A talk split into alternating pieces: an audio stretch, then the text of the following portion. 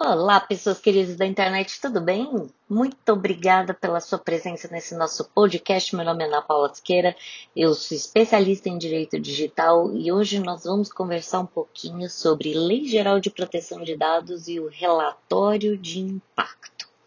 Ai, meu Deus do céu, será que você já fez isso na sua empresa? Será que você já está ajudando seus clientes em relação a isso? Bora lá, eu vou te ajudar, tá bom? Tem muita informação também no nosso site www.classnet.tech. E não esquece também de seguir a gente nas redes sociais, tá certo?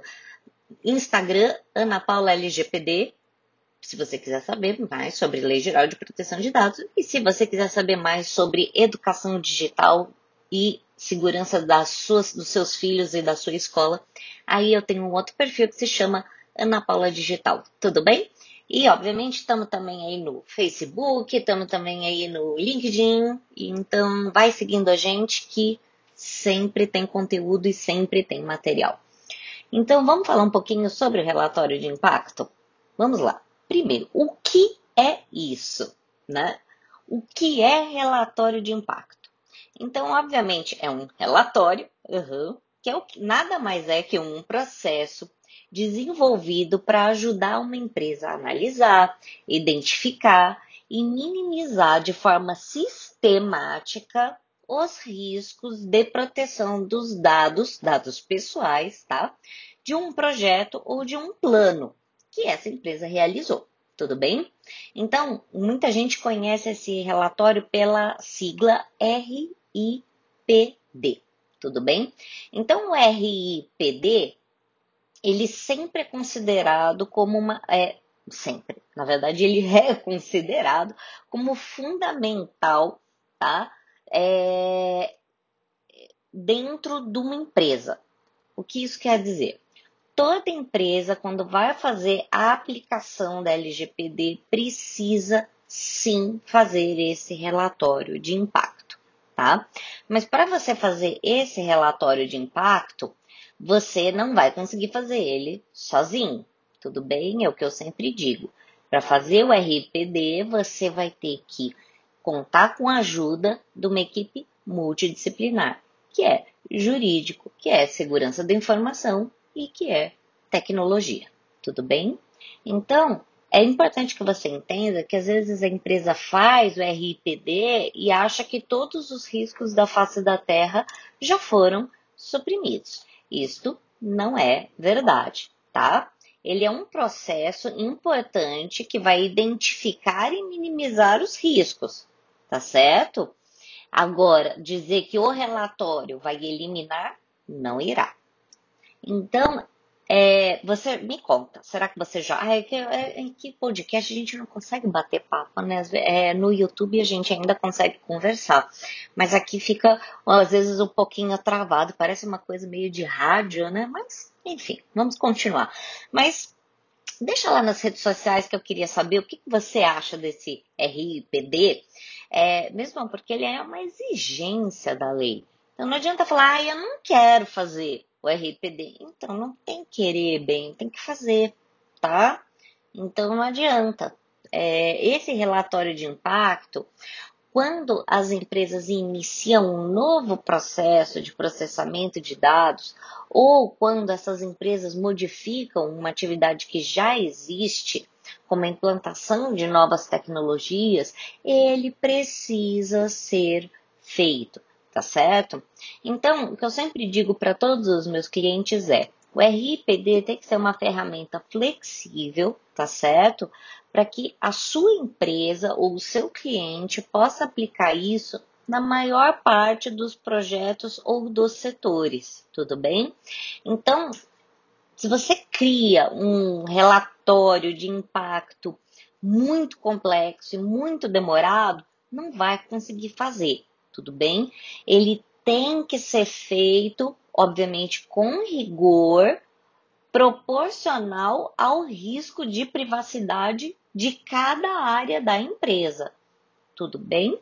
Então, não adianta querer fazer a coisa mais, sabe? Às vezes a pessoa quer colocar ferramenta demais quer colocar uma coisa complexa demais e isso acaba inibindo que os funcionários façam o que precisa ser feito.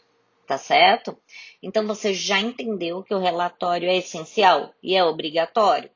Ótimo, tá? Então, a partir do momento é, é, que você já entendeu que ele é obrigatório, é, você precisa fazer a conscientização das questões de privacidade e proteção de dados dentro da sua empresa ou dentro do seu cliente, tá? Isso ocorre bastante, é, isso ocorre bastante, não, é, retificando. É, a melhor forma de você fazer isso é como?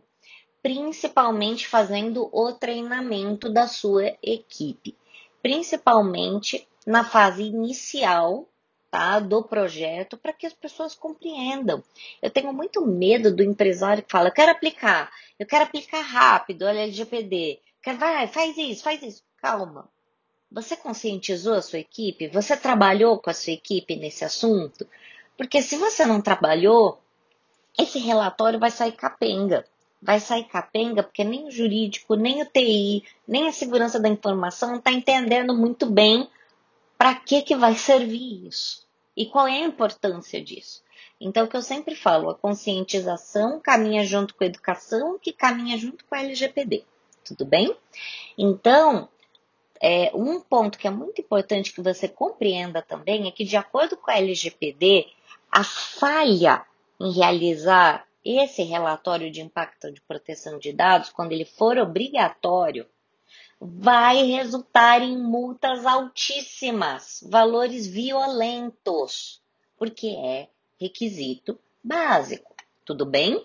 Então, é, veja só, o que, que precisa ter dentro desse relatório? Então, vamos lá. Quando? Quando o tratamento de dados pessoais for feito em legítimo interesse do controlador, você precisa colocar isso dentro do seu relatório. Quando o tratamento dos dados pessoais gera risco à liberdade civil ou a direitos fundamentais do titular de dados, esses dados precisam estar dentro do relatório. É um requisito básico do relatório. Quando ocorrer o tratamento de dados pessoais sensíveis, especialmente em volume muito grande, tá certo? Principalmente se você trabalha com e-commerce, se você tem escola, isso também tem que constar, é um dos requisitos do relatório. E quando o tratamento for relativo a dados pessoais provenientes de território internacional que não sejam objeto de comunicação, no uso compartilhado dos dados com agentes de tratamentos brasileiros ou objeto de transferência internacional de dados com outro país que não o da, o, da, o da, proveniência. O que isso quer dizer?